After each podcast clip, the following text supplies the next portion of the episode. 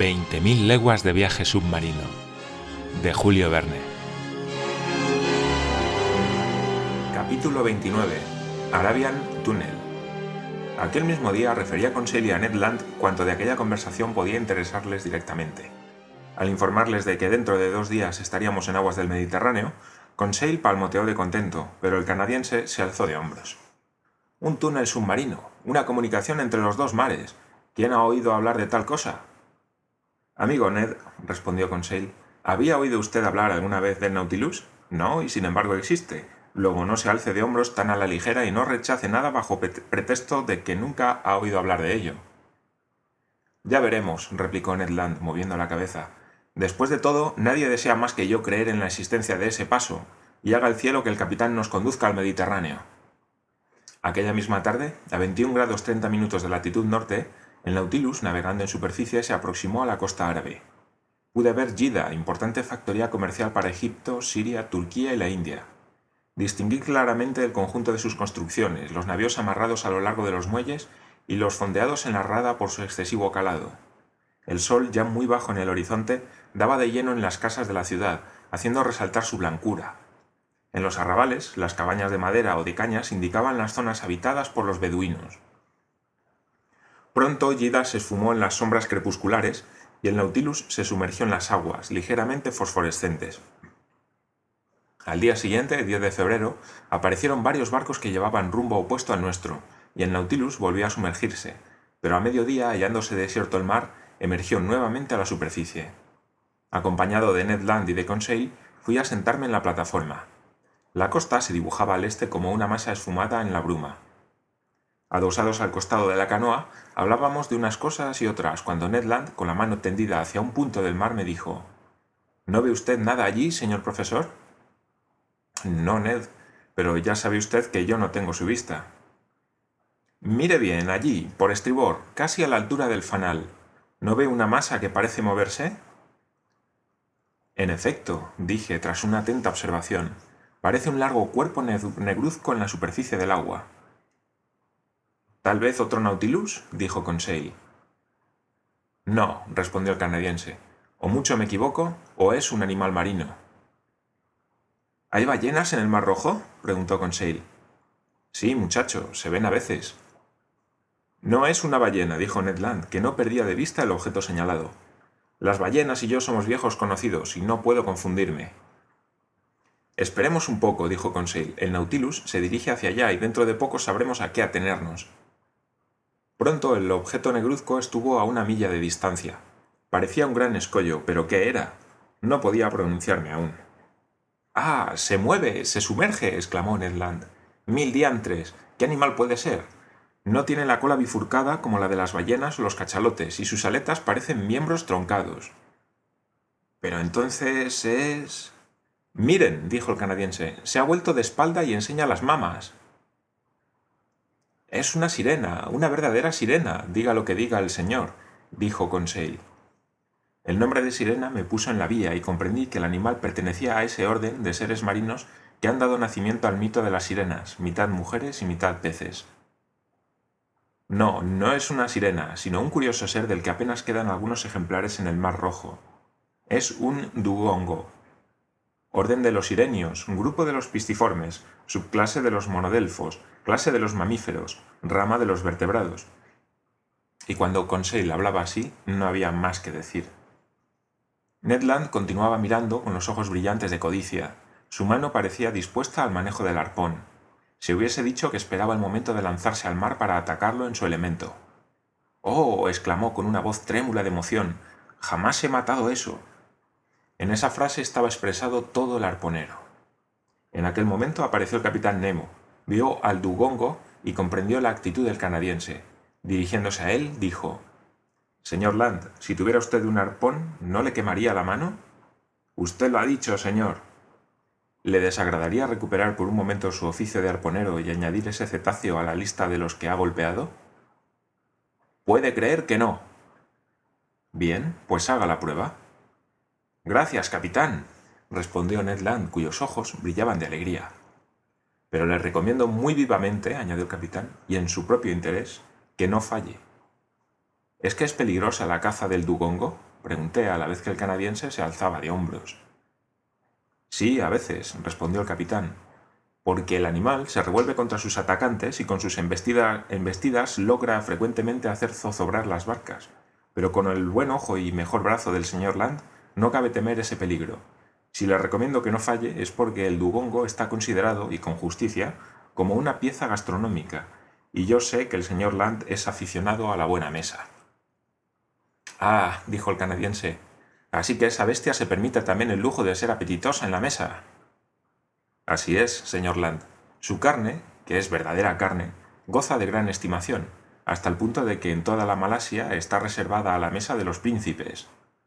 Por eso se le, ha se le ha hecho víctima y objeto de una caza tan encarnizada que, al igual que su congénere, el manatí, va escaseando cada vez más. Entonces, capitán, dijo Conseil, si por casualidad ese fuera el último de su especie, convendría dejarle con vida, en interés de la ciencia. Tal vez, replicó el canadiense, pero en interés de la cocina más vale cazarle. Adelante, pues, señor Land, respondió el capitán Nemo. Siete hombres de la tripulación, tan mudos e impasibles como siempre, aparecieron en la plataforma. Uno de ellos llevaba un arpón y una cuerda semejante a las utilizadas por los pescadores de ballenas. Se retiró el puente de la canoa, se arrancó ésta de su alvéolo y se botó al mar. Seis remeros se instalaron en sus bancos y otro se puso al timón. Ned, Conseil y yo nos instalamos a popa. ¿No viene usted, capitán? le pregunté. No. Les deseo buena caza, señores. Impulsado por sus seis remeros, el bote se dirigió rápidamente hacia el Dugongo, que flotaba a unas dos millas del Nautilus. Llegado a algunos cables del cetáceo, el bote aminoró su marcha hasta que los remos descansaron en las aguas tranquilas. Ned Land, arpón en mano, se colocó a proa. El arpón con que se golpea a la ballena está ordinariamente sujeto a una cuerda muy larga que se desenrolla rápidamente cuando el animal herido la arrastra consigo. Pero la cuerda que iba a manejar Ned Land en esa ocasión no medía más que una docena de brazas, y su extremidad estaba fijada a un barrilito que al flotar debía indicar la marcha del dugongo bajo el agua. Puesto en pie observaba yo al adversario del canadiense, que se parecía mucho al manatí. Su cuerpo oblongo terminaba en una cola muy alargada y sus aletas laterales en verdaderos dedos. Se diferenciaba del manatí en que su mandíbula superior estaba armada de dos dientes largos y puntiagudos que formaban a cada lado defensas divergentes. Tenía dimensiones colosales. Su longitud sobrepasaba casi los siete metros. No se movía y parecía dormir en la superficie del agua, lo que hacía más fácil su captura. El bote se aproximó prudentemente a unas tres brazas del animal, manteniéndose a dicha distancia, con los remos inmovilizados.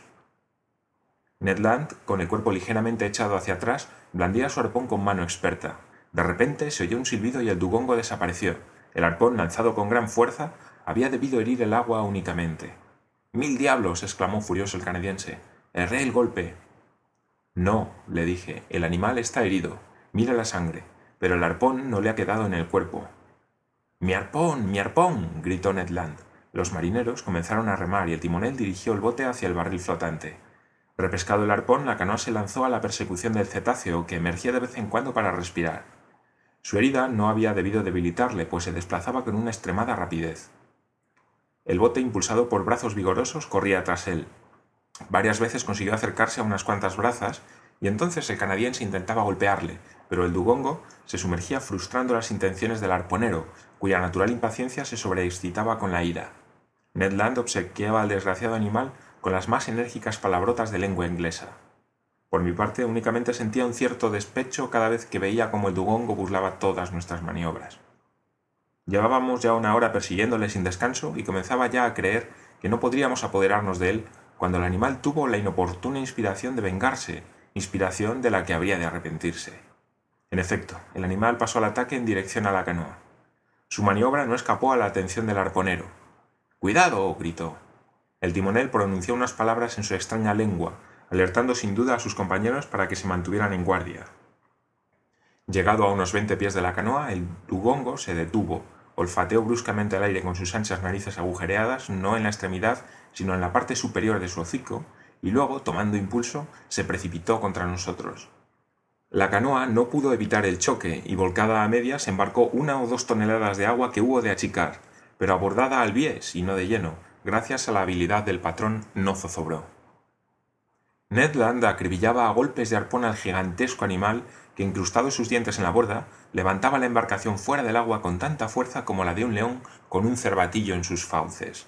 Sus embates nos habían derribado a unos sobre otros y no sé cómo hubiera terminado la aventura si el canadiense, en su feroz encarnizamiento, no hubiese golpeado por fin a la bestia en el corazón.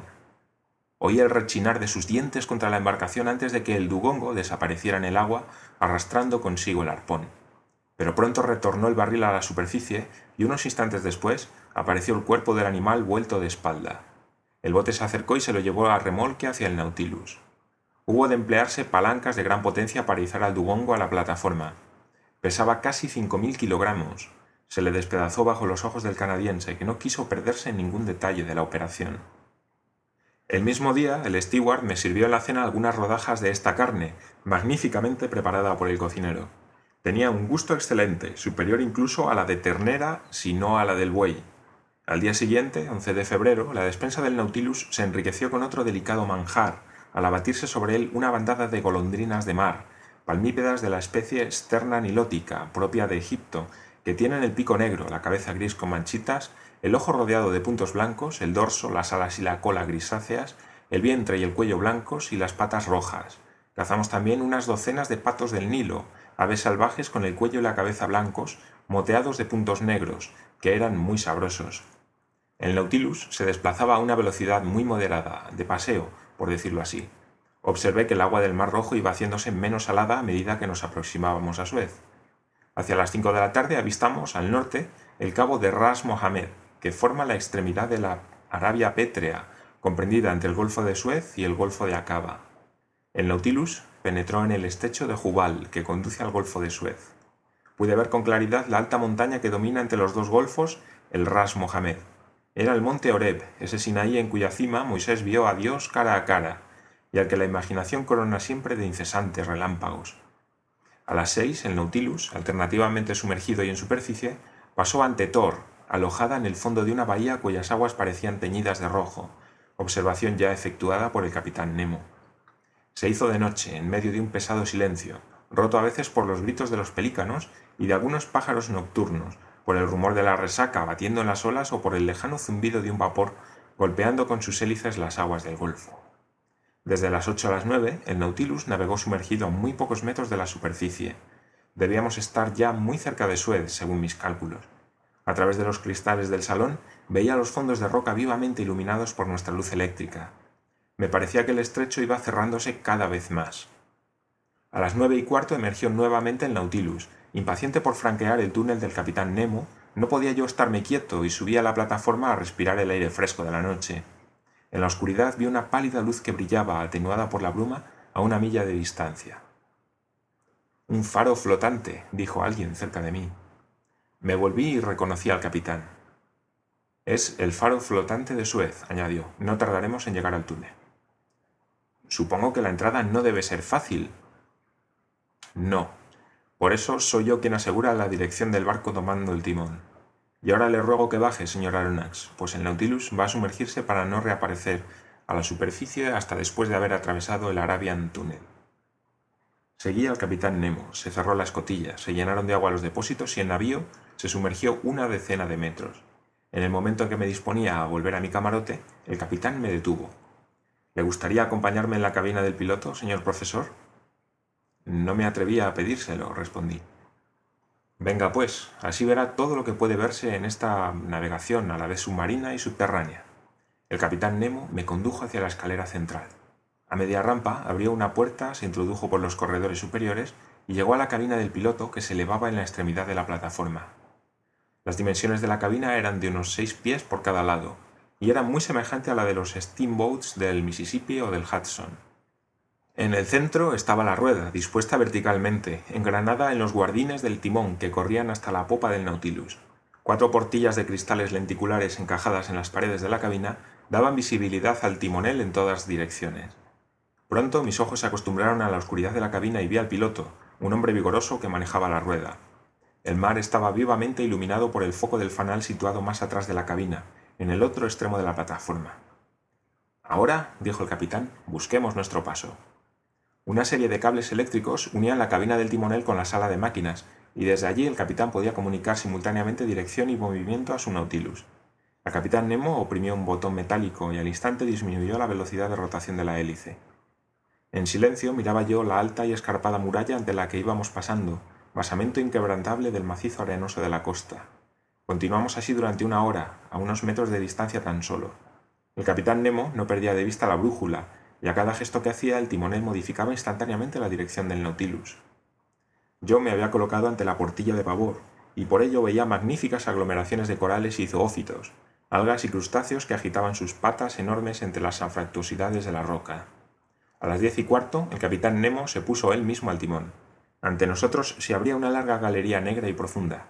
El Nautilus se adentró audazmente por ella. Oí un ruido insólito en sus flancos. Eran las aguas del Mar Rojo que en la pendiente del túnel precipitaba hacia el Mediterráneo. El Nautilus se confió al torrente rápido como una flecha, a pesar de los esfuerzos de su maquinaria que, para resistir, batía el agua a contrahélice. A lo largo de las estrechas murallas del paso no veía más que rayas brillantes, líneas rectas, surcos luminosos trazados por la velocidad bajo el resplandor de la electricidad. Mi corazón latía con fuerza y yo sujetaba sus latidos con la mano. A las 10.35 el capitán Nemo abandonó la rueda del gobernalle y volviéndose hacia mí dijo, el Mediterráneo. En menos de 20 minutos, arrastrado por el torrente, el Nautilus había franqueado el istmo de Suez.